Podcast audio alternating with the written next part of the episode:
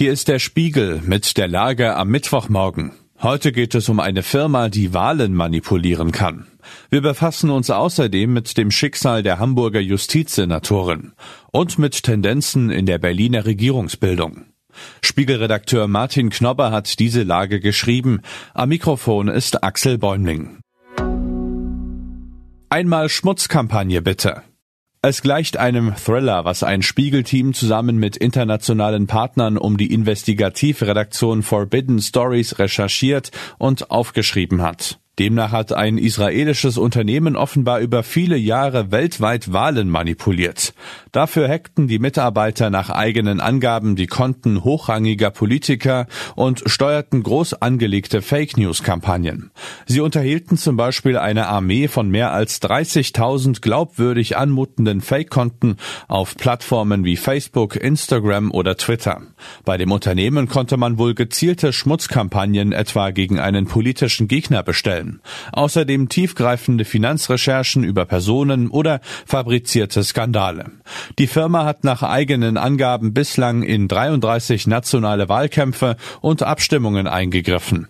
In 27 Fällen will sie erfolgreich gewesen sein. Die Enthüllung zeigt, wie verwundbar demokratische Prozesse und politische Abläufe für Manipulationen sind und wie ruchlos diejenigen agieren, die aus der Zerstörung der Wahrheit ein Geschäft gemacht haben.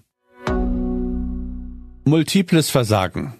Wenn sich heute in der Hamburger Bürgerschaft der Justizausschuss trifft, dann könnte es für die grüne Justizsenatorin Anna Gallina eng werden. Das tödliche Messerattentat von Brokstedt wird einmal mehr die Hamburger Politiker beschäftigen. Am 25. Januar hatte der staatenlose Palästinenser Ibrahim A. in einem Regionalzug von Kiel nach Hamburg mit einem Messer auf andere Fahrgäste eingestochen. Zwei junge Menschen starben, fünf weitere Personen wurden teils schwer verletzt.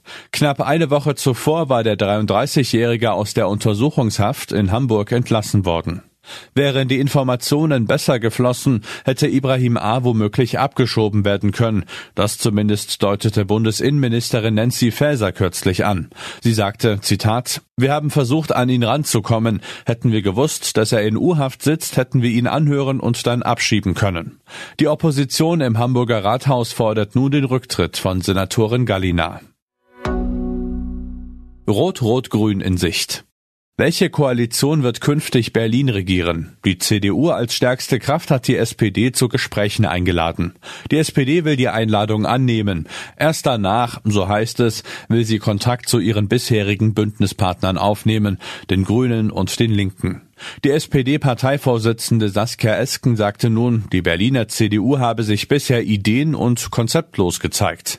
Im Wahlkampf zur Abgeordnetenhauswahl sei es der CDU in erster Linie darum gegangen, Zitat, die Stadt schlecht zu reden, auch in Teilen darum, die Bevölkerung zu spalten, indem man die einen gegen die anderen ausspielt. Es klang nicht so, als schreibe Esken der Union eine große Bündnisfähigkeit zu. So wie es aussieht, läuft es in Berlin also wieder auf Rot-Rot-Grün hinaus. Was sonst noch wichtig ist. Gewerkschaft Verdi ruft für Freitag zu Streiks an großen deutschen Flughäfen auf. Reisende werden sich auf Probleme gefasst machen müssen. Jair Bolsonaro will im März nach Brasilien zurückkehren. Der rechte Ex-Präsident weilt derzeit noch in Florida. Nun hat er über seine Pläne für die Zeit nach seiner Rückkehr in die Heimat gesprochen. Dianne Feinstein kündigt Rückzug aus US-Politik an. Seit mehr als 30 Jahren gehört die prominente Demokratin dem amerikanischen Senat an. Jetzt hat die 89-Jährige das Ende ihrer Karriere verkündet. Soweit die Lage am Morgen. Alle aktuellen Entwicklungen finden Sie auf spiegel.de. Wir melden uns hier wieder mit der Lage am Abend.